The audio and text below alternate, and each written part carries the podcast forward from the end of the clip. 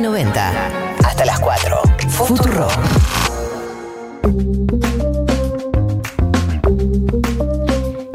horas. Eh, seguimos en 1990, 15 de agosto. Eh, vamos a entrar en una de las secciones con la que, a la que más tiempo le dedicamos, digamos, es la sección a la que más tiempo le dedicamos. Digamos todo. Digamos todo. Es una sección que, nos lleva mucho tiempo porque es la semana hablar con fuentes, hablar con personas que conozcan al personaje de la semana, intentar entender al personaje. Em, y en el caso de hoy decidimos traer a Diego Santilli, que es eh, vicejefe porteño, vicejefe de gobierno porteño, está, al área, eh, está a cargo del área de seguridad.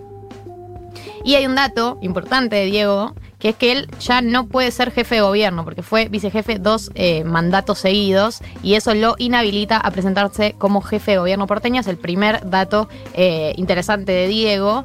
Tiene. Eh, ¿qué, edad tenía Marta? Vos me habías dicho, ¿43? 48. 48. No, ahora. Sí, es contador.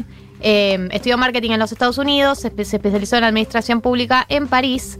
Y eh, él, o sea, lo, primero que nos interesaba hablar del caso de Diego Santilli antes de contar un poquito de su trayectoria es que Diego Santilli es peronista. La mayoría lo sabe, lo de saber. Yo estoy acá tipo, yo como que a María le explico las cosas, pero en realidad me las explico a mí misma. ¿Entendés? Como, María, por ahí vos no sabías que era peronista. Sí, sí, se lo decía a sí misma. Diego Santilli es un uno, uno de este grupo de peronistas eh, porteños que se suma al PRO en eh, el armado y en sus comienzos del PRO, que es una época del eh, peronismo, pre-kirchnerismo, que por ahí nosotros no la tenemos tan clara porque no la leímos, la conocimos un poco, pero no la vivimos. El, el, peronismo que conocemos es el kirchnerismo y ese kirchnerismo cuya principal eh, contra o su enemigo político es Juntos por el Cambio, pero una época pre-kirchnerismo donde el peronismo no era ni, ni tan de centro izquierda como, como lo es ahora, ni era tan clara esta oposición con estos sectores. Sí, perdón. Antes dije 48, tiene 53 años. Bien, Bien. 43 y 48. 53. Gente, quédense con la tercera, que es la vencida. eh, sí, como decía Gali, es muy interesante el libro Mundo Pro, por ejemplo, que marca mucho esto de que el peronismo, de que, perdón, el PRO, justamente, se formó en gran parte con una pata peronista, entendiendo que para llegar al poder tenía que aliarse con distintos sectores, uno de ellos era el peronismo. Eh, Santilli, pensemos, era en sus 20 años militó en los 90 y empezó a militar ahí, entonces es de esos políticos que creció en los 90, eh, hijo de un político de River, presidente de River, muy importante en su momento. Eh, y bueno, como decíamos, se, movía en este mundo político de la ciudad, en parte por su familia y en parte porque, bueno, empezó a militar. Y él estaba en el grupo de Ángel Toma, en el peronismo porteño. En ese momento, todos preguntarán peronismo porteño, ¿en quién se nos ocurre? Bueno, Alberto Fernández. Bueno, Alberto Fernández también estaba en ese grupo. Distintos dirigentes del peronismo que hoy están justamente en el peronismo, bueno, militaron con Diego Santilli, ¿sí? En sus comienzos. Fue diputado por el dualdismo, por ejemplo, eh, Diego Santilli. Eh, y bueno, como le decía, empezó en el menemismo, que en parte también define un poco su forma de hacer política, ¿no? Su forma más de Sí, de centro, o sea, no, no el peronismo que por ahí percibimos y conocemos hoy, sino, digo, eh, para mí hay que entender que en, esa época el peronismo también, leyendo Mundo Pro y hablando con, Gabriel Bomaro, eh, el peronismo era de centro o de centro derecho, o sea, tenías al menemismo eh, o al dualdismo, digamos, que por ahí era más centro, el menismo que era más centro-derecha. Esas eran las opciones que había, no es que estaba. la centroizquierda era el Frepaso. El Frepaso lo hemos repasado en el caso Vilma Ibarra, que el Frepaso también, un grupo de peronistas pasó a formar parte. El progresismo era el Frepaso. El peronismo era dualismo o menemismo, que era centro o centro-derecha. Entonces, eh, no era tan loco y no es tan eh, loco pensar que Santilli se empezó en el peronismo junto con Cristian Ritondo, juntos empezaron y de hecho ellos em, ganaron el partido en la ciudad, la, la dirigencia de la juventud del partido en la ciudad, en la época que militaban juntos, em, no era tan raro pensar en que una persona que venía del peronismo se podía pasar un espacio como Juntos por el Cambio, como el PRO, que era en ese momento en realidad, que tampoco el PRO eh, y el PRO tampoco era tan claro esta postura anti-kirchnerista que tiene ahora, o en contra de todas las cosas que, representa, con, que tiene ahora, sino que ese giro se fue dando más con el paso de los años, que fue teniendo un, un programa más claro, por encima de todo, el PRO siempre fue muy pragmático, ¿no? Muy de tomamos, queremos gestionar. Siempre tuvo, obviamente, una línea que no era la centroizquierda ni el lo que se dice el progresismo, pero eh, una, línea muy. Nosotros gestionamos, no, tiene que ver tanto con la ideología, sino con la capacidad de gestión. Em, Y, y tomaron personas de distintos eh, sectores y no era algo raro eso. Siempre se habló de que, de hecho, lo que mantenía todos esos sectores diversos juntos dentro del PRO era eh, que ganaban elecciones, porque de hecho Macri desde el momento en que empezó a presentarse en la Ciudad de Buenos Aires no perdió hasta que, bueno, perdió.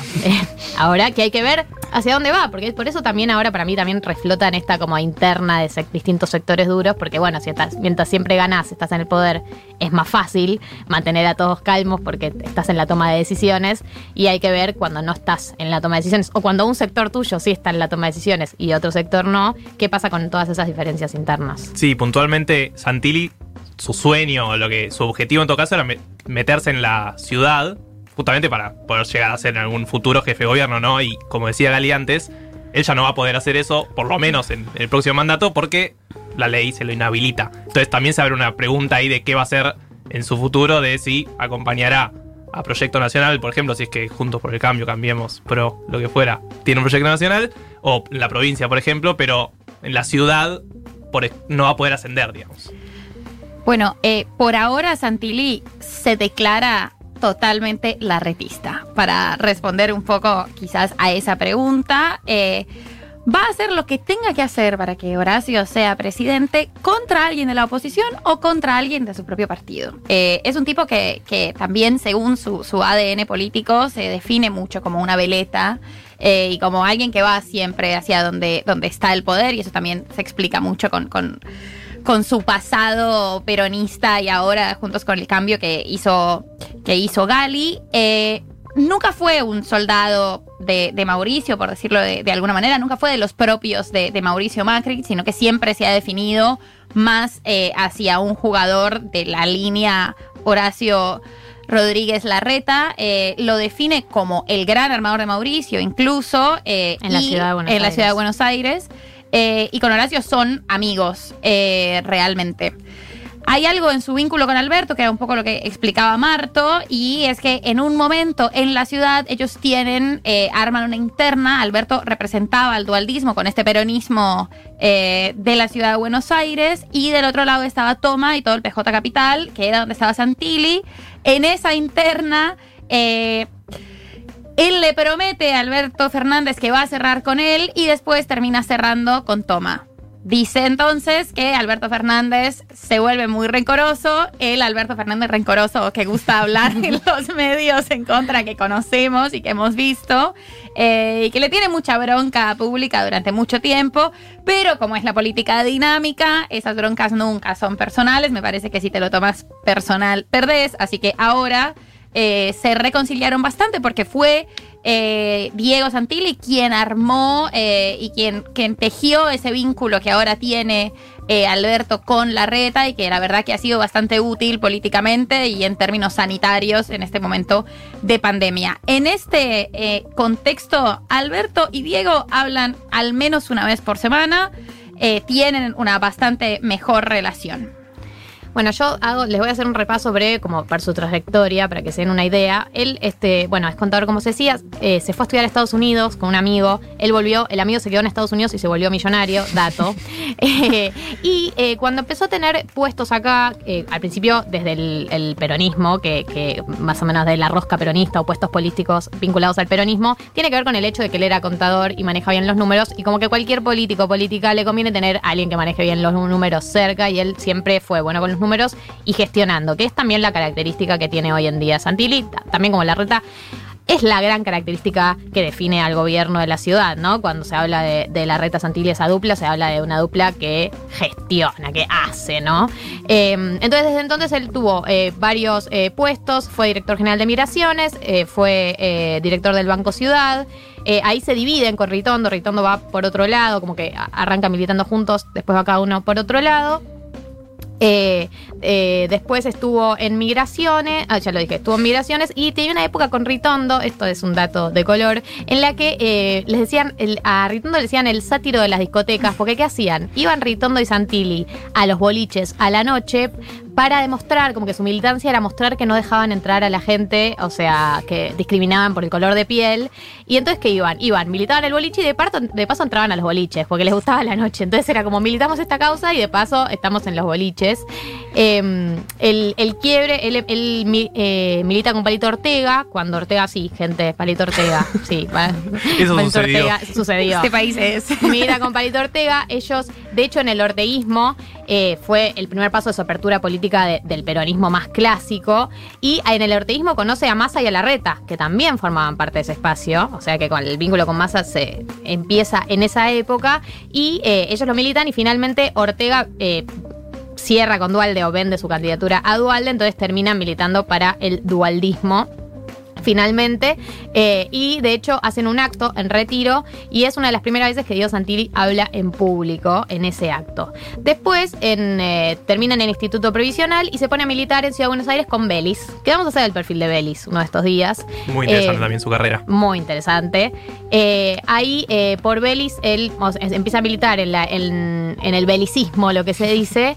y en la lista de Caballo, Belis termina entrando como legislador a la legislatura porteña en el 2003 en el- la comisión de presupuesto, porque siempre números. Y acá eh, entra el momento en el que conoce a Mauricio Macri, cómo es que pasa a formar parte del PRO. Bueno, Nancy Pasos, que es su ex pareja, ex mujer, estuvieron casados muchísimos años. Ella era, eh, obviamente, periodista política ya en esa época, muy metida. Y en el año 2000, la UNESCO manda un grupo de jóvenes tipo promesas a París de viaje. En ese grupo de jóvenes promesas estaban Belis, Aníbal Ibarra, María Laura Leguizamón, Mauricio Macri, Andajasi, dato, eh, y Nancy entre ellos. Nancy Pasos en ese viaje conoce a Mauricio Macri, se hace medio amiga y se lo presenta a, eh, a Diego. Ahí lo conoce, estamos en una época en la que, bueno, el belicismo se empieza a desarmar, porque Santilli había ido por, por parte de Belis, era legislador por Belis, pero ya el espacio no... No, prosperó y llegamos a Néstor Kirchner. En las elecciones de Néstor, él banca la, la candidatura de Néstor, o sea, todavía no había roto. Pero ¿qué pasa? Cuando Néstor se lleva a Scioli, que era el candidato en la ciudad, se lo lleva a la candidatura con él. eh, Diego se queda como sin candidato en la ciudad eh, y ahí es el momento en el que pasa a formar parte del PRO que se presenta como una alternativa en la ciudad.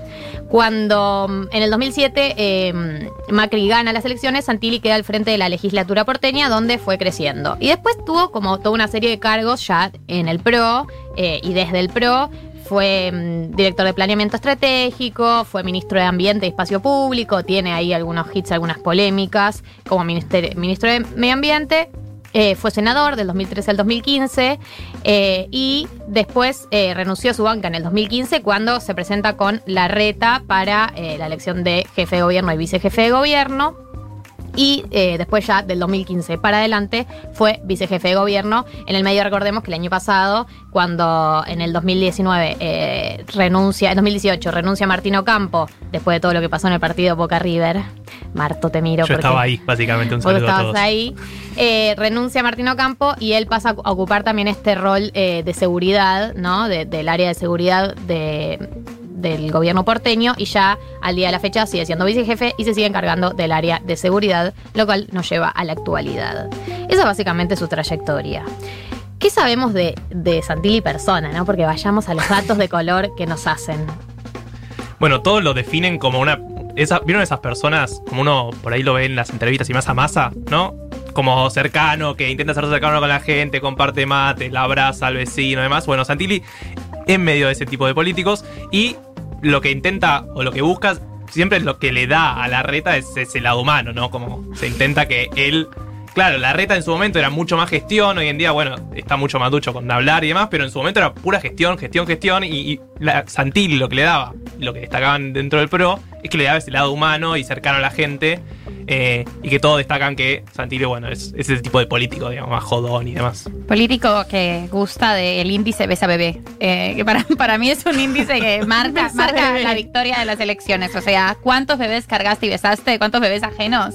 Eh, es un muy buen índice para saber cómo te va a ir electoralmente. Eh, bueno, y si bien eh, como que el PRO tiene todo este vínculo medio contradictorio con los sindicatos de no nos llevamos bien, él tiene una buena relación también por el padre. Recordemos que el padre eh, le presta la cancha de River a para hacer uno de sus actos. O sea, y a través de Barrio Nuevo se lo presta. O sea, hay un vínculo ahí con el sindicalismo y el peronismo que tiene que ver también con de dónde viene Santilli, que si bien forma parte del PRO, hay algo que queda, porque hoy en día tiene una relación eh, buena como Llano, y los hijos sienten que el Chiquitapia es como el tío para ellos. Para que se den una idea, también hay algunos vínculos que quedan también y que, se mantienen de su ADN más peronista, que no, no se- de desaparecer por formar parte del PRO. Sí, que él no reniega tampoco ese ADN peronista. Como decíamos eh, con la foto de Moyano en 2015, es muy claro. O sea, hay un sector del PRO que es peronista, ahora queda tal vez más claro, incluso con, con la vuelta, va, la vuelta, con la ida de Pichetto a ese espacio de Juntos por el Cambio, que hay un sector que es peronista y se define como peronista y se está orgulloso de eso en todo caso y de militar su causa en, en Cambiemos. Sí, y una de las cosas que, que- que me decía alguien bastante cercano es que eh, Reitondo por, por ahí es como un peronista que es más peronista en, en cómo habla, en cómo se, se comunica, en el look incluso. Y eh, Santilli es un peronista más devenido en la retista, en, en- en la manera que comunica y todo. Como que eh, yo creo que él tiene, o sea, si bien mantiene el ADN, sí hizo un un pasaje hacia lo que es el look, la comunicación, el discurso pro, que para mí está más marcado. Y bueno, nada, esto es básicamente todo lo que define a Santilli y no tenemos que dejar afuera, obviamente, el tema de que es fanático del fútbol y de River, nivel cambia reuniones muy importantes si hay un partido de River. Su padre, bueno, fue dirigente histórico y él también lo lleva muy en el ADN, eso también. No, ya saben, ahora cuando lo vean que está muy presente dando entrevistas y demás con todo el tema coronavirus, ya saben más o menos quién les está hablando. Y también tener en cuenta que, bueno, es el encargado de seguridad, que siempre es un tema polémico, sobre todo en la ciudad de Buenos Aires, así que ya sabemos un poco de dónde vienen la- las decisiones o cómo se toman. Sí, y las represiones o no represiones, como hemos visto en las últimas semanas, y veremos qué pasa con la marcha del lunes, ¿no? Él ya ha dicho que no le parece una buena idea, lo dijo on the record of the record, no le parece una buena idea la marcha del lunes. Estas es las palabras que usan porque obviamente nadie del PRO va a salir a prender fuego a otro sector de su mismo partido, pero claramente hay una diferencia entre los que gobiernan y los que no gobiernan, ¿no? En las responsabilidades que tienen. Y, vamos a ver cuánta seguridad hay, como la ha habido en la marcha en la marcha que hubo hace dos semanas que reprimieron y no era organizada por el PRO. Esto ha sido Diego Santilli.